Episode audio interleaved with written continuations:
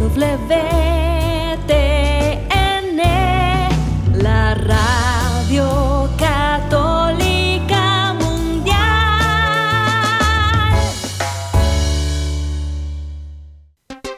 Y ahora en vivo, desde Lima, Perú, EWTN, Radio Católica Mundial, presenta Más que Noticias, un programa informativo que analiza desde una visión de la fe los acontecimientos sociales, políticos y económicos más importantes de Latinoamérica, el Vaticano y el mundo. Más que noticias, respuestas a las interrogantes de los temas más actuales y la manera correcta de interpretarlos a la luz de la fe. Vidas ejemplares, actualidad del Vaticano, defensa de la vida, apologética, doctrina social de la Iglesia, devociones y mucho más. Esto es Más que noticias. Comenzamos el programa.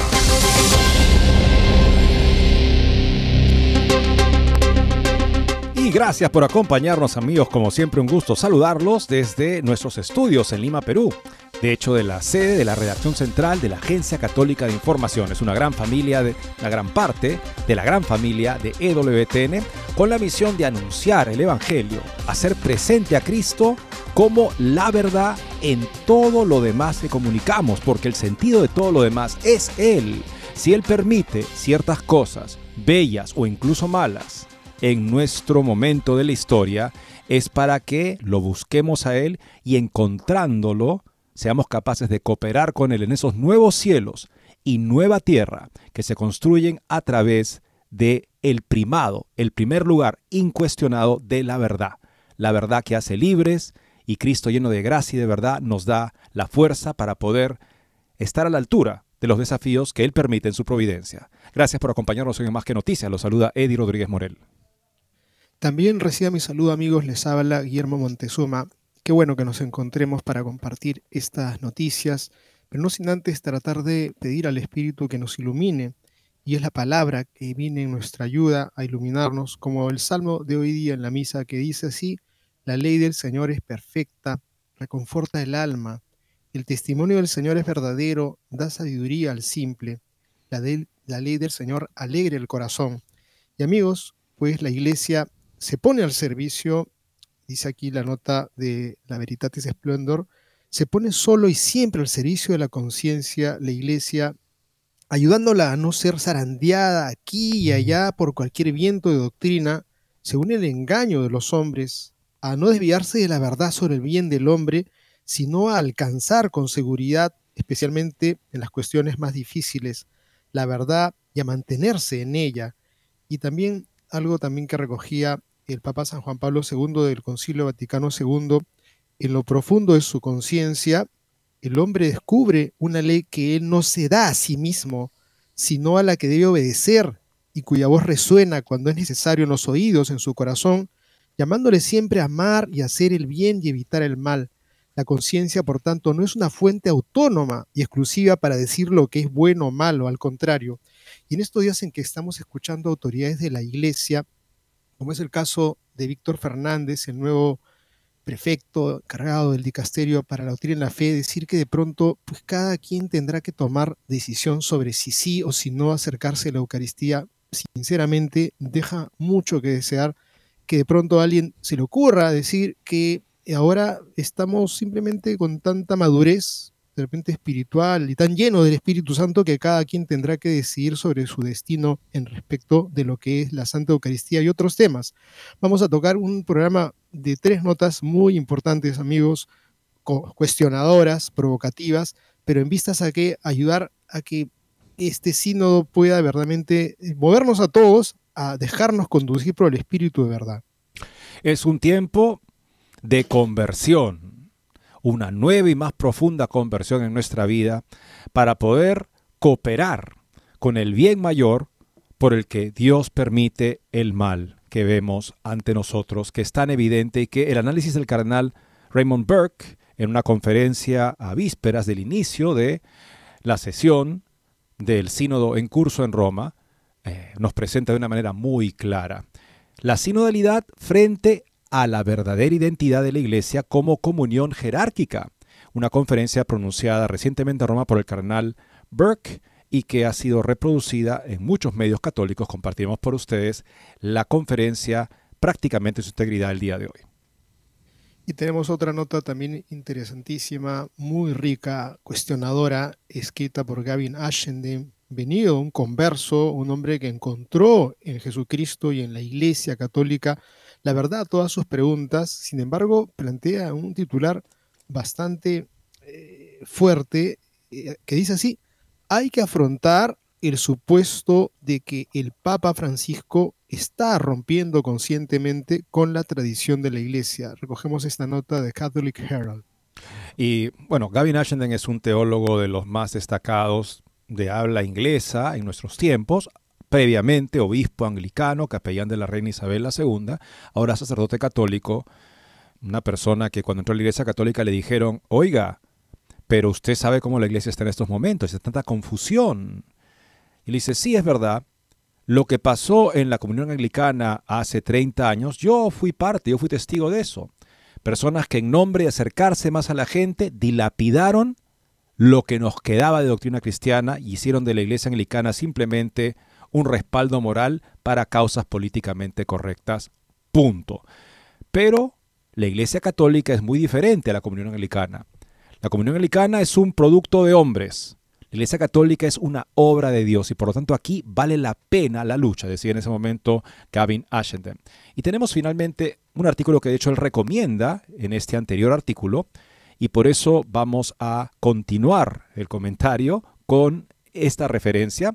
Brian Grieve es un sacerdote de la Arquidiócesis de Nueva York y ha escrito un libro, un artículo recientemente compartido por gente muy buen criterio, y además ustedes verán, es una lección de historia de un doctor en teología que nos hace el servicio y nos hace ver lo importante que es que las personas, los doctores en teología, qué importantes son para la iglesia cuando tienen un sentido claro de la historia y de la doctrina católica y saben entonces entender los cambios o matices que se pueden dar en diferentes pontificados, de modo que no perdemos de vista por una malentendida lealtad a, una a un particular papa, la misión que tenemos todos de ser fieles al depósito de la fe que nadie puede cambiar.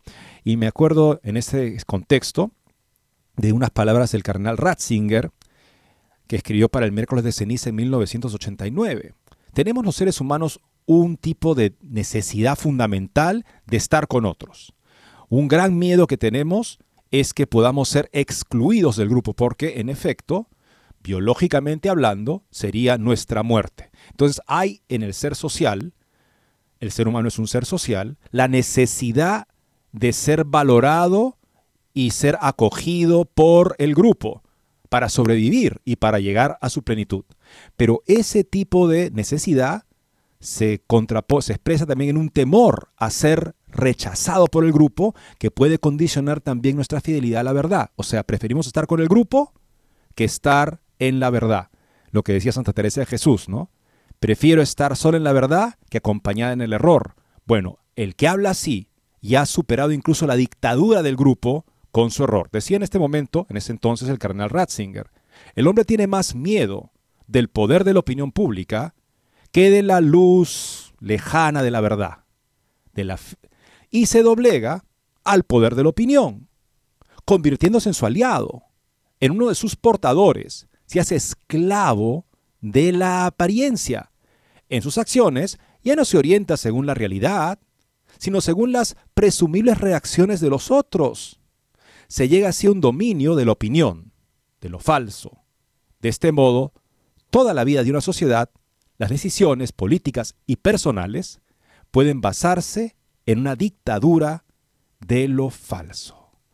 ¿Necesitamos a la comunidad? Por supuesto que sí, pero también siendo conscientes de que puede, está en peligro siempre la verdad por la comunidad. Queremos estar en la comunidad más de lo que queremos la verdad y estamos dispuestos a sacrificarla por eso. En este caso, seguramente está hablando de Pilato, que, cuyo llamado, cuya frase de Jesús sobre la verdad le pareció, oiga, yo no voy a perder mi cargo, mi lugar en el gobierno del imperio romano por ninguna verdad. ¿Qué es la verdad?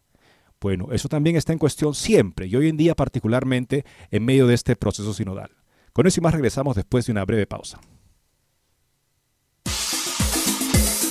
No se muevan de EWTN, Radio Católica Mundial. Enseguida regresamos con Más que Noticias.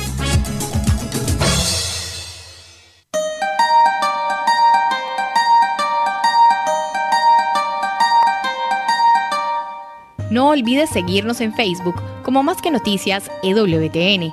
Allí podrás encontrar las noticias que tratamos día a día en el programa. Además, pueden escribirnos con sus comentarios o sugerencias.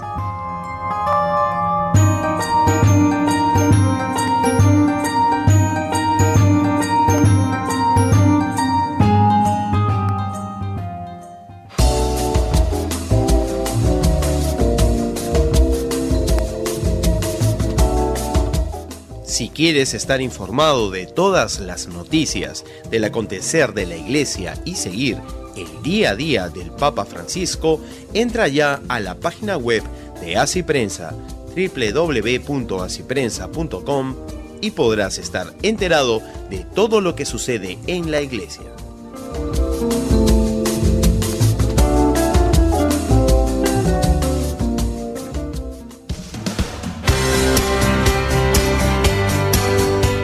Ya regresamos en EWTN, Radio Católica Mundial, con su programa Más que Noticias.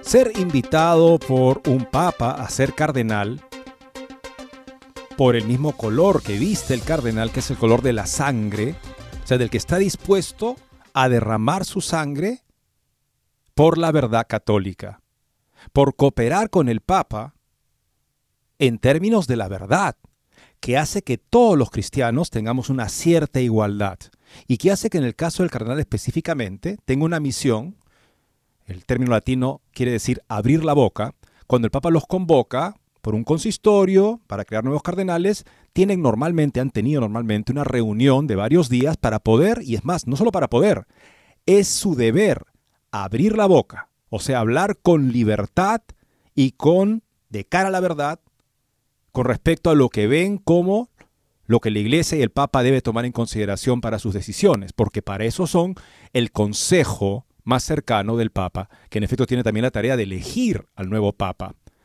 Cuando una persona es elegida a ese exclusivísimo consejo de los cardenales, es muy comprensible que llegue a identificarse como un cardenal ante todo. Y eso sería un error, porque si uno piensa que un cargo específicamente en la iglesia es más importante que la verdad, fácilmente se convertirá, como decía el cardenal Ratzinger, en un eh, esclavo de la apariencia, un cooperador de la dictadura de lo falso. Bueno, es algo que el cardenal Burke dejó bien claro que él no iba a hacer. Le preguntaron en un momento, cardenal, con la, postura que usted ha tomado. Usted era el prefecto de la Corte Suprema de la Iglesia en Roma y por sus expresiones con respecto, en fin, a lo que estaba pasando en el seno de la familia, el Papa lo depuso, no tiene, no, no está preocupado de las represalias de decir la verdad como usted la ve. Y respondió el cardenal, no tengo que llegar, cardenal, a mi juicio ante Dios. Y de esa manera expresó la actitud correcta que tenemos que tener todos los católicos de no subordinar la verdad a ningún otro interés, porque si la iglesia debe ser una y la comunión es importante, es comunión en la verdad.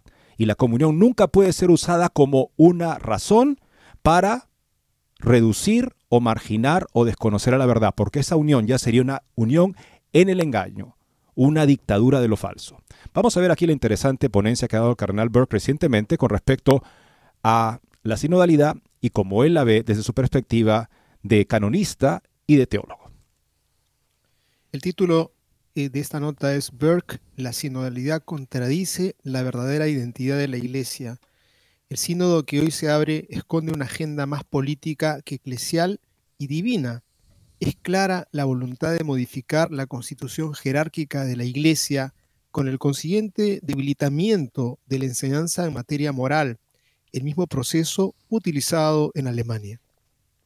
En primer lugar, comienza Burke, quisiera dar las gracias a los organizadores de esta conferencia, en particular a Ricardo Cascioli y a todos los colaboradores de la Brújula Cotidiana, por darnos hoy la oportunidad de tratar temas importantísimos para todos nosotros, porque tocan el bien más fundamental de nuestra Santa Madre Común, la Iglesia Católica, cuerpo místico de Cristo que es el único Salvador del mundo.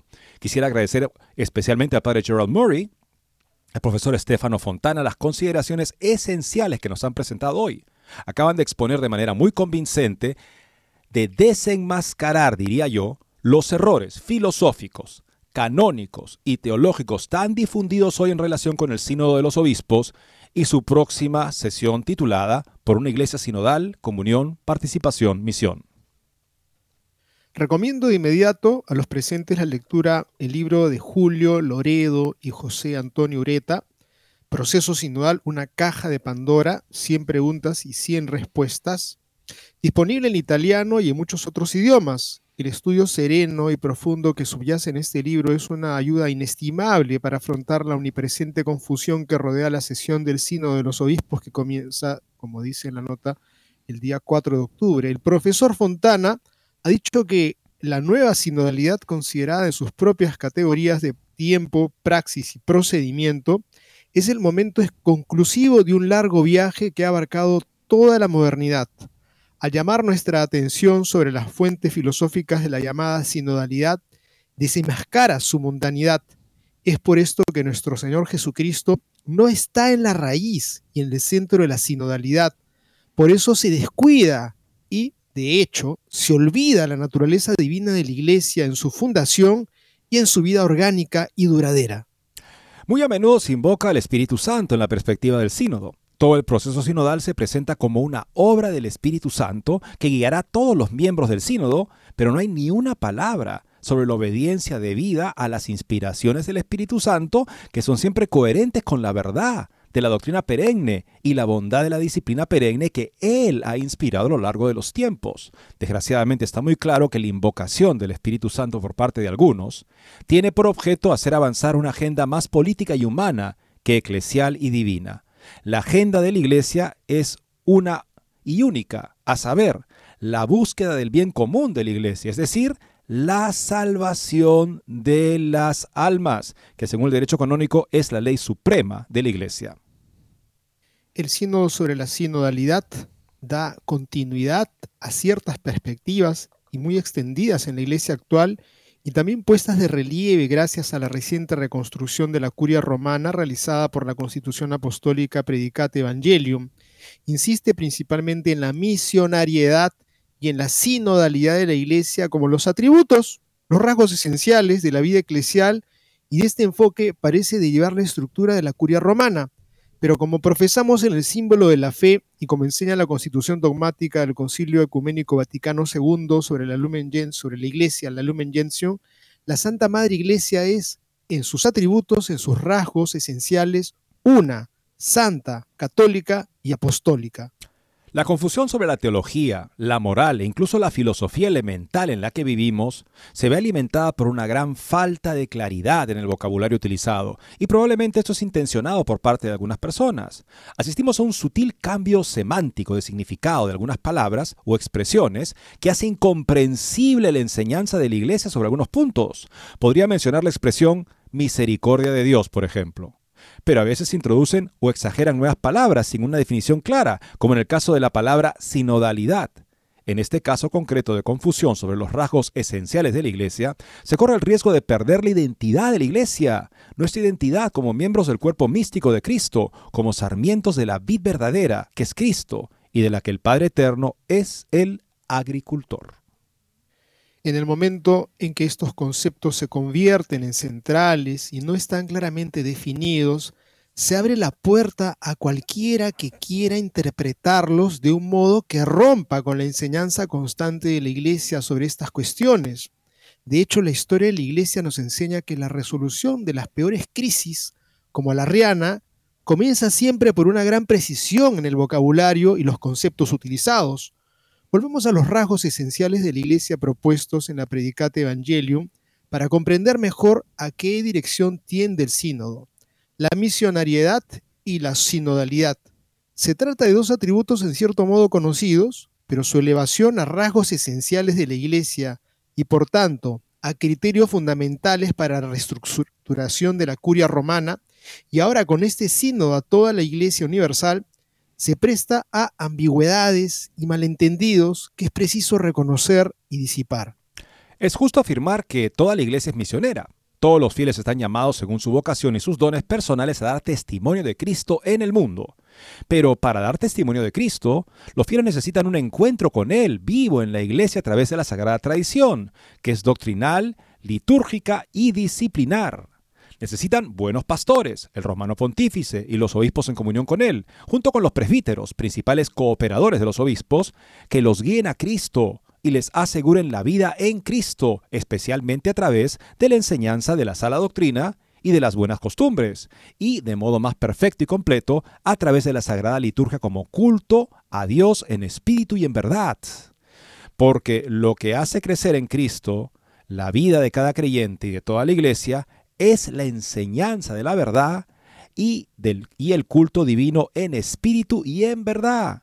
Como nos enseña San Pablo, en la iglesia ya no somos niños a merced de las olas, llevados de aquí para allá por todo viento de doctrina, engañados por los hombres con esa astucia para arrastrarnos al error, sino que actuando según la verdad en la caridad, procuramos crecer en todo, tendiendo a aquel que es la cabeza, Cristo. Según la enseñanza constante de la Iglesia, Cristo instituyó el oficio petrino para que todos los obispos y por tanto todos los fieles estuvieran unidos en la fe. El Concilio Vaticano II, en su constitución dogmática sobre la Iglesia, declaró, para que el mismo episcopado fuera uno e indiviso, Jesucristo puso al bienaventurado Pedro antes que a los demás apóstoles y estableció en él el principio y el fundamento perpetuo y visible de la unidad de la fe y de la comunión. Así define el concilio el oficio petrino. El romano pontífice, como sucesor de Pedro, es el principio y fundamento perpetuo y visible de la unidad tanto de los obispos como de la multitud de los fieles.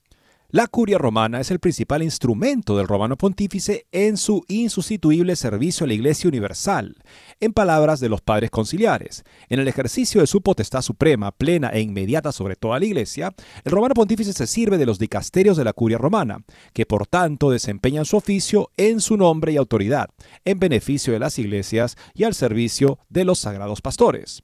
El sucesor de San Pedro, a través de la curia romana, ayuda a cada uno de los obispos a cumplir su servicio fundamental, que el concilio describe con estas palabras.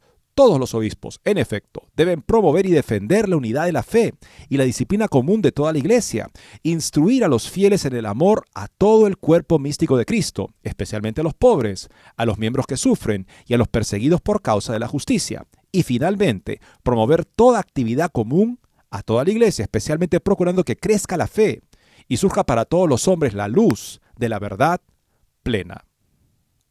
La naturaleza misionera de la Iglesia es fruto de esta unidad de doctrina, liturgia y disciplina. Es fruto de Cristo vivo en la Iglesia, en los miembros de su cuerpo místico del que Él es la cabeza. Solo Cristo se anuncia y se predica a todas las gentes para que muchos sean bautizados en el nombre del Padre, del Hijo y del Espíritu Santo esta es la misión de la iglesia que le ha sido confiada por el Señor. A mí se me ha dado todo poder en el cielo y en la tierra. Id pues y haced discípulos a todas las gentes, bautizándolas en el nombre del Padre y del Hijo y del Espíritu Santo, y enseñándoles a guardar todo lo que yo os he mandado. Y aquí que yo estoy con vosotros todos los días hasta el fin del mundo. La misión de Cristo es anterior a cualquier actividad misionera al rasgo misionero. En efecto, la actividad misionera no es más que una manifestación de la presencia viva de Cristo en la iglesia para ser discípulos a todas las gentes. Cristo que permanece siempre vivo en la iglesia hasta el fin del mundo. La sinodalidad como término abstracto es una nueva palabra, un neologismo en la doctrina de la Iglesia. Es bien sabido que el Concilio Vaticano II quiso evitar los términos abstractos de conciliaridad y colegialidad, que no se encuentran en los textos conciliares. Es de suponer que el mismo concilio habría querido evitar un término abstracto como sinodalidad de haberlo conocido. La tradición canónica conoce la institución del sínodo como instrumento para aconsejar a los sagrados pastores, pero no describe a la iglesia como sinodal, sino por el contrario como comunión jerárquica. Son los pastores en comunión salvaguardados y promovidos por el oficio petrino, es decir, la jerarquía, los responsables de la guía doctrinal, litúrgica y moral de la iglesia. El sínodo es una ayuda ofrecida a los pastores para que puedan cumplir su servicio. Nunca sustituye ni puede sustituir al oficio pastoral querido e instituido por Cristo mismo. El Sínodo de los Obispos se describe a sí mismo como una asamblea de obispos que se reúnen en tiempos determinados para fomentar la estrecha unión entre el romano pontífice y los obispos y para prestar ayuda con su consejo al romano pontífice mismo en la salvaguardia y aumento de la fe y las costumbres, en la observancia y consolidación de la disciplina eclesiástica y también para estudiar los problemas relativos a la actividad de la Iglesia en el mundo, el padre Murray nos ha recordado la naturaleza del sínodo de los obispos según el citado canon 342 del Código de Derecho Canónico. Solo añadiría que en una línea similar, el sínodo diocesano se describe a sí mismo como la asamblea de sacerdotes y otros fieles de la iglesia particular elegidos para ayudar al obispo diocesano por el bien de toda la comunidad diocesana. El sínodo como instituto canónico se refiere a un modo solemne dentro de los diversos modos en que todos los fieles, por su vocación y dotes, asisten a sus sagrados pastores en el cumplimiento de sus responsabilidades como verdaderos maestros de la fe. El canon 212 del Código de Derecho Canónico, que tiene su fuente original en la enseñanza dominical sobre la corrección fraterna, proporciona las normas que rigen las relaciones entre los sagrados pastores y los fieles en la comunión jerárquica de la Iglesia. La institución del sínodo, entre otros, entre estos modos, es extraordinaria. Requiere una larga y adecuada preparación y una celebración bien disciplinada para evitar los malentendidos que fácilmente, sobre todo en una cultura totalmente secularizada y mundana, pueden hacer que el proceso sinodal sea perjudicial para la Iglesia. Quisiera ahora compartir con vosotros algunas reflexiones, escribe Berkey, que he expuesto a otros venerables hermanos del Colegio Cardenalicio en la reunión de cardenales de hace poco más de un año, se refieren más directamente a la estructura de la curia romana, pero están muy relacionados con nuestro tema. La misionaridad y la sinodalidad como cualidades, no como atributos o rasgos esenciales de la vida eclesial, no cambian la naturaleza del oficio petrino ni el servicio prestado por la curia romana al sucesor de Pedro como principio y fundamento perpetuo y visible de la unidad de la fe y de la comunión. En efecto, presuponen que el oficio petrino recibe la asistencia la curia romana, a la luz de esto, siguen algunas observaciones. Primera, habla sobre la constitución apostólica, predica evangelio, que insiste que la, la, curia romana está al servicio del Papa, sucesor de Pedro, y de los obispos, sucesores de los apóstoles, pero aclara Burke, el servicio de la curia romana es el sucesor de Pedro. Justamente es para, es su instrumento principal para que él pueda cumplir su misión a favor de los demás. Porque de hecho, dice, los obispos tienen su propia curia, para ayudarles en el cumplimiento de sus propios pastores. O sea, debe quedar claro que la sinodalidad o el sínodo no es una instancia, digamos, que representa a la iglesia como para el gobierno de toda la iglesia. Es un consejo de personas que se reúnen para ayudar al Papa. Al mismo tiempo, definir la curia al servicio de los obispos, dice Burke, eh, particulares sería arriesgarse a una visión mundana de la iglesia, en la que las iglesias particulares serían ramas o filiales de la iglesia de Roma, todas servidas por la misma curia romana sería una distorsión en la relación del sucesor de Pedro con los obispos. En otras palabras, la curia romana son los colaboradores estrechos del Papa para que él cumpla con su misión. No son, y cada, cada iglesia, o sea, cada iglesia local bajo su obispo es la plenitud de la iglesia y el obispo tiene la plenitud del sacerdocio. No es simplemente un representante del Papa. Eso es lo que quiere aclarar Burke. Por otro lado, el término dicasterio, como término tomado del derecho romano, no expresa suficientemente el aspecto de comunión jerárquica entre los diversos oficios de distinta naturaleza de la curia romana, que implica el tratamiento de asuntos doctrinales, litúrgicos, educativos, o sea, el término dicasterio, que podría estar en manos de un laico, no reconoce la naturaleza jerárquica de la iglesia. En fin, entre otras reflexiones muy importantes, todo lo que ha dicho acá el cardenal Burke es bastante importante. Estamos en un momento en el que todos estamos invitados a una conversión más en profundidad. Y eso requerirá que asumamos nuestra responsabilidad de formarnos bien en la fe católica, que busquemos los medios que nos ayudan a conocer mejor esa enseñanza, a la que hasta hace poco la iglesia se orgullecía de ser fiel, pero que hoy en día es tenida en entredicho porque supuestamente atenta contra un tipo de fluidez indefinida, ambigua, que supuestamente nos va a enseñar cómo ser iglesia en estos tiempos. Esto es algo completamente nuevo y que además parece cambiar la naturaleza misma de la iglesia. Sobre eso también se ha pronunciado recientemente Gavin Ashenden en un interesante artículo en el que si verdaderamente la intención del Papa o de sus colaboradores más cercanos es enseñar algo que no es coherente con la doctrina de siempre, están enseñando fuera de su competencia, fuera de su autoridad legítima, que es la autoridad magisterial. Y en ese caso cabe preguntarse si estamos ante un, eh, una decisión deliberada de romper con la tradición de la Iglesia en nombre supuestamente de un desarrollo que al ser contradictorio no puede ser desarrollo. Importante reflexión de Gavin Ashenden con la que regresamos después de esta siguiente pausa. No se muevan de EWTN, Radio Católica Mundial. Enseguida regresamos con Más que Noticias.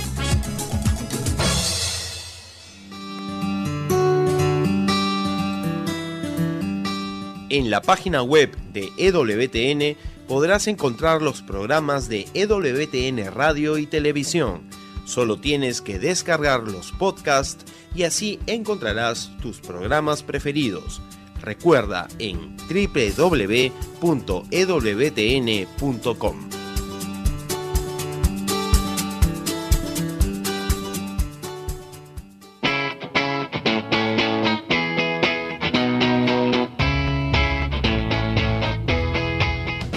Te invitamos a que visites la página web de Asiprensa, www.asiprensa.com, donde encontrarás todas las noticias y actualidad de la Iglesia en el mundo.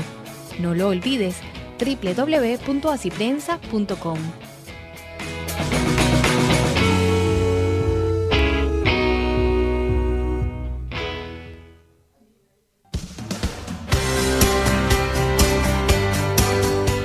Ya regresamos en EWTN, Radio Católica Mundial, con su programa Más que Noticias. Para comunicarse en vivo con Más que Noticias, nos pueden llamar desde Estados Unidos al teléfono gratuito 1-866-398-6377 y desde cualquier parte del mundo al 205-271-2976. El sensus fidelium, el sentido de los fieles, o sea que toda la iglesia junta no puede errar sobre una verdad que sostiene desde siempre. Ese sentido de los fieles. Y si los fieles están bien catequizados, tienen ese sentido y son capaces de percibir cuando algo no va bien. El desarrollo de la comprensión de la doctrina cristiana, del depósito de la fe, es tal cuando la doctrina se convierte siempre más en ella misma, se vuelve más ella misma, o sea, está más definida, es más profundizada, mejor conocida, jamás cuando se contradice, porque entonces no hay un desarrollo.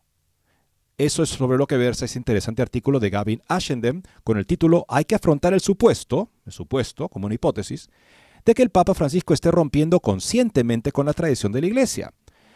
Empieza así Gavin Ashenden. No podemos decir que no nos avisaron. En la Jornada Mundial de la Juventud en Río de Janeiro del 2013, el Papa Francisco, emocionado por la multitud de los jóvenes, adoptó algo de la enérgica creatividad de los adolescentes que lo rodeaban y los exhortó a hacer lío. Quisiera decir una cosa. ¿Qué es lo que espero como consecuencia de la Jornada de la Juventud? Espero lío. Que acá en Río va a haber lío. Lo va a haber pero quiero lío en las diócesis. Quiero que la iglesia salga a la calle. Quiero que nos defendamos de todo lo que sea mundanidad, de lo que sea clericalismo, de lo que sea estar encerrados en nosotros mismos. Las parroquias, los colegios, las instituciones son para salir. Fin de la cita. Durante los años transcurridos desde entonces, él, él, mismo, el Papa, ha puesto en práctica lo que instó a los jóvenes de Suramérica natal, de su Suramérica natal a hacer y ha resultado un lío. Mientras que los jóvenes crean líos, más a menudo sacudiendo el sistema con cuestionamientos exuberantes, el propio Papa Francisco ha utilizado un método más sutil, se ha dedicado a la ambigüedad. Eso fue hasta las recientes Dubia, cuando la política cambió y la estrategia se volvió más abierta. Según mi interpretación de lo que ha dicho el Papa Francisco, la ambigüedad ha dado paso a la acción directa sobre las bendiciones homosexuales. La mayoría de la gente se ha dado cuenta de las dubias presentadas por cinco cardenales eminentes y preocupados. De manera inusual, el Vaticano publicó el texto de su primera respuesta. Aunque la forma de comunicación pretendía un sí o un no por parte del Papa, él respondió con más generosidad. En su generosidad hizo un pronunciamiento papal sobre la bendición de parejas homosexuales. Puede que no sea demasiado sugerir que finalmente dijo lo que pensaba. Con todas las sugerencias ambiguas, siempre había sido una cuestión de cuándo lo haría. Superando el ¿quién soy yo para juzgar? dio permiso a todo el clero para juzgar. Algunos infieren de lo que dijo que declaró su apoyo al aparejamiento homosexual a través del principio de facilitar bendiciones pastorales. Esta propuesta fue en respuesta a los cardenales que preguntaban si el Papa creía que bendecir uniones homosexuales seguía siendo, como siempre lo había sido, contrario tanto a la Biblia como a la tradición, en lugar de ofrecer la simple forma de sí o no que pide la dubia, el Papa explicó su pensamiento. Abro comillas aquí. No obstante, en el trato con las personas no hay que perder la caridad pastoral que debe atravesar todas nuestras decisiones y actitudes la defensa de la verdad objetiva no es la única expresión de esa caridad, que también está hecha de amabilidad, de paciencia, de comprensión, de ternura, de aliento. Por consiguiente, no podemos constituirnos en jueces que solo niegan y rechazan y excluyen. Continuó el Papa, por ello la prudencia pastoral debe discernir adecuadamente si hay formas de bendición solicitadas por una o varias personas que no transmitan una concepción equivocada del matrimonio, porque cuando se pide una bendición se está expresando un pedido de auxilio a Dios, un ruego para poder vivir mejor, una confianza en un Padre que puede ayudarnos a vivir mejor. Fin de la cita. ¿Había alguna esperanza de que tras extensos párrafos se pudiera ocultar un juego de manos conceptual? Pero no es necesario buscar mucho para ver la técnica empleada. La objetividad de la que habla el Papa en este contexto, menos eufemísticamente, la continencia sexual, podría ser contradicha o anulada por la generosidad, entre comillas, o en este contexto por la indulgencia pastoralmente justificada.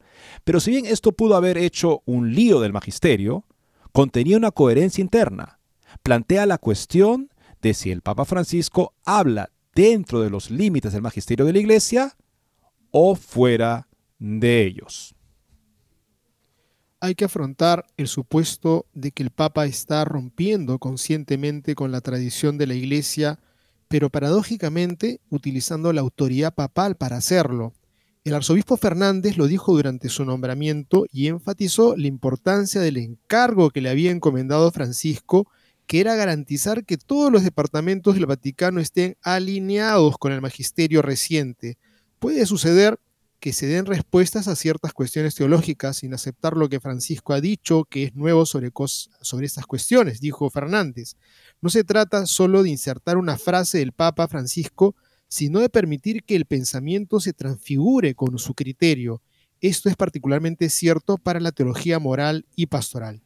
Hasta ahí lo que dijo Fernández, continúa Ashenden. Por lo tanto, se pretende que hay una diferencia en la enseñanza moral de la Iglesia bajo Francisco. La cuestión para el resto de la Iglesia es si debe tomarse en serio el intento poco disimulado de pretender que es coherente cuando en realidad es incoherente. La máscara o subterfugio teológico reside en la afirmación de que se trata de un desarrollo de la doctrina y no de una contradicción. En las discusiones sobre lo que constituía el desarrollo de la doctrina en contraposición a la reversión de la doctrina, los predecesores del Papa Francisco fueron enérgicos en su condena de los intérpretes de la, tradición que no buscaban desarrollarla, sino revertirla. En una poderosa crítica a los modernistas, Pío no escribió, estos enemigos de la revelación divina ensalzan hasta los cielos el progreso humano, y con atrevimiento imprudente y sacrílego quieren introducirlo en la religión católica como si esta religión no fuera obra de Dios, sino del hombre, o una especie de descubrimiento filosófico susceptible de perfección, por el esfuerzo de perfeccionamiento, por el esfuerzo humano.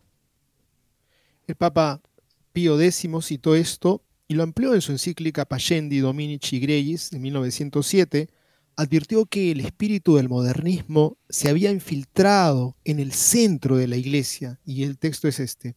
Los partidarios del error deben buscarse no solo entre los enemigos declarados de la iglesia, yacen escondidos, algo que debe ser profundamente deplorado y temido en su mismo seno y corazón, en las filas del propio sacerdocio, fingiendo amor por la iglesia, careciendo de la firme protección de la filosofía y la teología, más aún, completamente imbuidos de las doctrinas venenosas enseñadas por los enemigos de la Iglesia y perdidas ante todo sentido de modestia, se jactan de ser reformadoras de la Iglesia. En varios comentarios recientes, el Papa Francisco ha sugerido que hay tres áreas sobre las que la Iglesia ha cambiado de opinión. Se refirió a la esclavitud, la pena de muerte y la sexualidad como los ámbitos en los que la comprensión de la Iglesia se ha desarrollado significativamente a lo largo de los años. De hecho, se equivoca. Esto no es ni histórica ni teológicamente correcto. La opinión de la Iglesia sobre la esclavitud se ha mantenido constante. Siempre ha definido su repudio a la esclavitud en la defensa de la persona humana hecha a imagen y semejanza de Dios. Nunca ha aceptado la legitimidad de la práctica del concepto y siempre que ha sido posible ha hecho todo lo posible para mitigarla. Más interesante es su referencia del Papa al ejemplo de la pena de muerte. Brian Grieve, sacerdote de la Arquidiócesis de Nueva York, ha escrito recientemente en First Things una crítica dura de la estrategia que el Papa ha empleado en relación con la pena de muerte para presentar la contradicción como desarrollo. Continuamos entonces ahora con esta nota de Brian Grieve, justamente en la que plantea un preámbulo y luego explica por qué lo que el Papa ha hecho con la pena de muerte siente un precedente por el cual, si las personas ya no piensan como pensaban antes, la doctrina católica estaría autorizada para cambiar, lo cual por supuesto es inválido teológicamente. El título es Poniendo orden en el lío del Papa, esta traducción que hemos hecho por Brian Grip, y dice así el texto, amigos, tomemos atención. En medio de herejías y cismas, el papado ha de ser una roca de estabilidad y claridad. Los católicos con razón ven al Papa como la fuente visible de unidad, la voz autorizada frente a la incertidumbre. Esa voz se ha amplificado en los tiempos modernos de dos maneras. La primera es que la autoridad papal se ha vuelto más muscular. Desde la declaración de infalibilidad en el Vaticano I, un automultanismo doctrinal ha llevado a muchos católicos a equiparar el papado con el catolicismo. Los propios papas no han sido inmunes a esta tentación. Cuando un obispo vacilante en el Vaticano I expresó su preocupación de que una declaración de infalibilidad socavaría la Iglesia y su tradición, el Papa Pío IX replicó enojado, yo soy la Iglesia, yo soy tradición. Fue una declaración decididamente no infalible, en el Vaticano II, el Papa Pablo VI también sucumbió a una sobrevaloración de su encargo.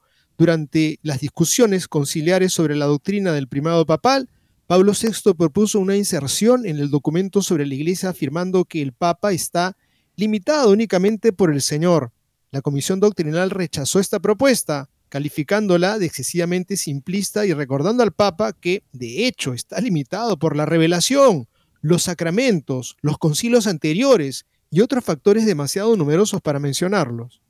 La segunda amplificación del púlpito papal son los avances en la tecnología y los medios de comunicación, a través de los cuales el Papa ha asumido una presencia cada vez mayor en la vida cotidiana de los católicos. Durante la mayor parte de la historia de la Iglesia, el Papa fue un, fue un nombre en el canon de la misa y además un nombre susurrado en la oración de la misa. Ahora es el rostro de la iglesia que viaja por el mundo. Millones de personas leen instantáneamente las entrevistas y los tweets papales. ¿Cuál es exactamente el lío que ha causado el Papa Francisco? Me gustaría centrarme en lo que creo que es el error doctrinal más grave de este pontificado, que es el cambio que hizo el Papa al catecismo de la Iglesia Católica respecto a la pena de muerte. Llamo a esto el error más grave, tanto por su naturaleza oficial, no fue un comentario improvisado, como por el precedente que sentó. Sin embargo, para comprender el significado de las acciones del Papa, debemos poner en contexto las enseñanzas de la Iglesia sobre la pena de muerte. Los santos, los doctores y los papas, al interpretar la escritura y la tradición han enseñado, y el pueblo de Dios a lo largo de los siglos ha creído, que el Estado tiene un derecho que le es propio de imponer la pena de muerte. ¿Cómo, cuándo y bajo qué circunstancias puede o debe llevarse a cabo? Es una cuestión de discernimiento, pero el derecho en sí ha sido defendido universal e indiscutiblemente como parte del magisterio ordinario de la Iglesia. Sin embargo, los católicos se han acostumbrado a confiar en el magisterio extraordinario de la Iglesia, una definición solemne de un papa o un concilio. Estos ejercicios son, por definición, raros, cuando una doctrina determinada ha sido enseñada y reafirmada de una manera tan consistente y durante tanto tiempo, asume una cualidad infalible. Eso es, creemos, que no es posible que el Espíritu Santo pueda engañar de manera tan grave a la Iglesia en un asunto de tanta importancia, que la permisibilidad moral de la pena de muerte es una doctrina infalible del magisterio ordinario de la Iglesia, ha sido ampliamente argumentado en otros lugares y fue reforzado en la versión original del Catecismo de 1992. Esa versión afirmaba lo que habría sido familiar para los católicos a lo largo de la historia. La enseñanza tradicional de la Iglesia ha reconocido como bien establecido el derecho y el deber de la autoridad pública legítima de castigar a los malhechores mediante penas proporcionales a la gravedad del delito, no excluyendo, en casos de extrema gravedad, la pena de muerte. Fin de la cita de la versión original del Catecismo. El Papa Juan Pablo II reflejó su oposición personal a la pena de muerte en la edición revisada del Catecismo de 1997, cinco años después. La enseñanza tradicional de la Iglesia no excluye, suponiendo la plena determinación de la identidad y la responsabilidad del delincuente, el recurso a la pena de muerte, cuando es la, esta es la única forma practicable de defender eficazmente la vida de los seres humanos contra el agresor. Fin de la cita. El cambio es significativo y presenta una nueva circunscripción en la aplicación de la pena de muerte. En lugar de servir como un castigo justo y proporcional a la gravedad del delito cometido, la pena de muerte se reduce a un medio práctico de protección para la sociedad. La redacción da la impresión de que las cárceles fueron notoriamente porosas a lo largo de la historia y que hoy en día se ha obviado la necesidad de imponer tales penas. Juan Pablo II introdujo así en el catecismo la idea de que la pena de muerte se opone de algún modo a la dignidad humana. Se esforzó por no negar la permisibilidad inherente de la pena de muerte, pero al limitar y desalentar su aplicación empujó el magisterio tan lejos como creyó que podía hacerlo.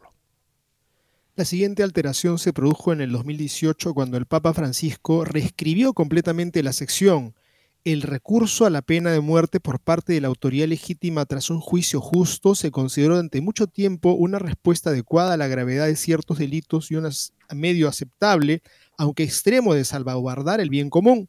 Sin embargo, hoy en día existe una conciencia cada vez mayor de que la dignidad de la persona no se pierde incluso después de la comisión de delitos muy graves. Además, ha surgido una nueva comprensión del significado de las sanciones penales impuestas por el Estado.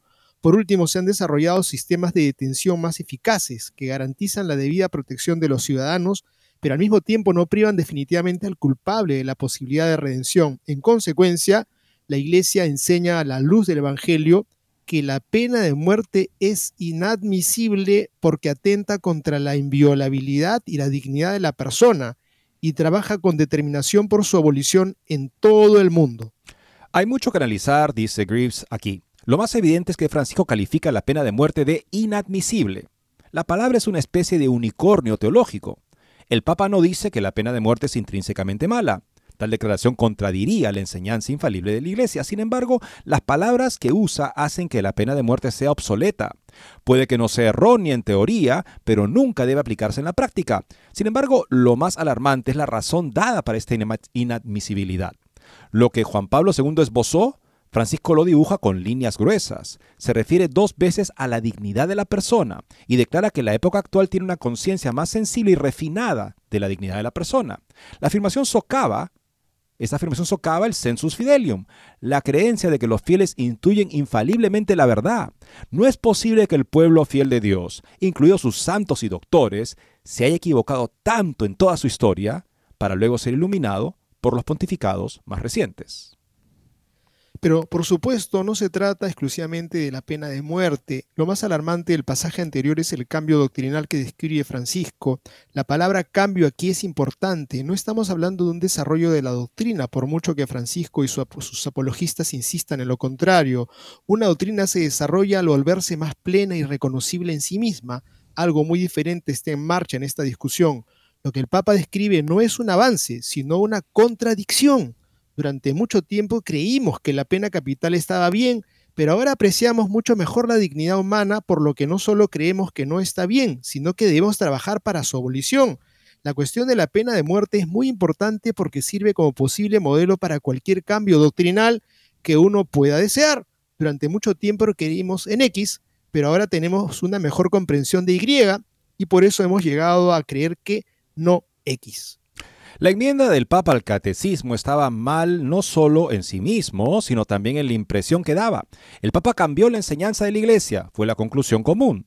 De hecho, el Papa no cambió las enseñanzas de la Iglesia y no tiene autoridad para hacerlo. La impresión de que puede hacerlo, y lo hizo, sigue siendo el verdadero problema. Uno recuerda la infame respuesta de Richard Nixon al entrevistador David Frost. Bueno, si el presidente lo hace, significa que no es ilegal. La declaración expresa una visión incorrecta y desmesurada del poder ejecutivo del presidente. Un sentimiento similar se ha infiltrado en la psique católica. Cuando el Papa lo hace, significa que no está mal. El hecho de que la posibilidad de un error papal sorprende y desconcierte a la mayoría de los católicos subraya el lamentable estado en el que nos encontramos. Incluso los medios de las acciones del Papa y aumentan la confusión. El catecismo es una declaración de la doctrina de la Iglesia. No crea la doctrina de la Iglesia. Si estoy en un restaurante y me siento decepcionado porque cierto artículo no está disponible, escribirlo en el menú no hace que aparezca mágicamente en mi plato. Si el Papa parece salirse con la suya al cambiar la enseñanza sobre la pena de muerte, afirmando que la Iglesia y su pueblo estaban equivocados hasta ayer, es difícil ver qué doctrina supuestamente establecida está salvo de una revisión similar y ese es precisamente el punto. Para tomar un buen ejemplo, consideramos la cuestión de la ordenación de mujeres. En una entrevista a principios de este año, el cardenal Jean-Claude Hollerich, arzobispo de Luxemburgo, que actualmente supervisa el sínodo sobre la sinodalidad, respondió a una pregunta sobre la ordenación de mujeres afirmando, el Papa Francisco no quiere la ordenación de mujeres y yo soy completamente obediente a ese. La respuesta delata una eclesiología defectuosa, el cardenal habla como si la incapacidad de las mujeres para recibir las sagradas órdenes se debiera a la preferencia personal del actual papa, a la que el cardenal accede hasta el momento en que este papa cambie de opinión o la iglesia cambie de papa. Luego añadió, no hay manera de ir estrictamente en contra de las enseñanzas del papa, pero a veces hay un desarrollo que puede llevar a conclusiones diferentes. Las palabras del cardenal Hollerich, en efecto, delatan el juego. La doctrina, incluso la doctrina infalible, puede desarrollarse de tal manera que llegue a significar lo contrario de lo que significaba antes. De hecho, sus palabras representan el fin lógico al que ha apuntado el Papa Francisco. Las palabras del cardenal tampoco son un ejemplo aislado. En la confusión que rodea a Amores Leticia, el primer grave escándalo del pontificado de Francisco, el cardenal Christoph Schomburg se refirió a la posibilidad de admitir la Sagrada Comunión a alguien en situación matrimonial irregular como un desarrollo orgánico de la doctrina. Cuando se le preguntó sobre la posibilidad de cambiar la enseñanza de la Iglesia sobre la anticoncepción, el propio Papa Francisco invocó la idea del desarrollo y citó la pena de muerte como un ejemplo de cómo la enseñanza moral puede y debe desarrollarse. El Papa también ha hablado de un desarrollo en la teoría de la guerra justa de la Iglesia, afirmando que no existe tal cosa como una guerra justa y por tanto contradiciendo dos milenios de enseñanza magisterial. El patrón se vuelve claro. Cada cónclave debe evaluar las necesidades de la iglesia y elegir al pastor que tenga las habilidades para atenderlas. En diferentes momentos de la historia, tales habilidades pueden ser diplomáticas o administrativas, financieras o evangélicas. El gran desafío para el sucesor de Francisco es la seguridad doctrinal, dar a los católicos una vez más el valor de sus convicciones y proclamar la fe apostólica, siempre antigua y siempre nueva, con claridad y brío. El próximo Papa debe esforzarse por cumplir el mandato del Señor a Pedro en vísperas de su pasión confirma a tus hermanos. Dos veces en sus cartas a Timoteo, San Pablo lo exhorta con la tarea principal de todo obispo, guardar la verdad que te ha sido confiada. La tarea del próximo papa será desalentadora, pero haría bien al salir de la capilla sistina tener en mente los primeros principios, proteger la fe, fortalecer a los hermanos y no a hacer lío. Bueno amigos, verdaderamente es un, es un análisis magisterial que nos ayuda a entender lo que la iglesia enseña en su doctrina que el Papa no es que solamente responde ante Dios, él tiene que responder y está limitado por la doctrina constante de la Iglesia y puede hacer aportes a su desarrollo, pero jamás contradecirla. Bien amigos, hoy día jueves eucarístico ponemos en, nuestras, en las manos de Jesucristo presente en la Eucaristía este sínodo y al Papa Francisco que necesita las luces, como todos nosotros. Muchas gracias.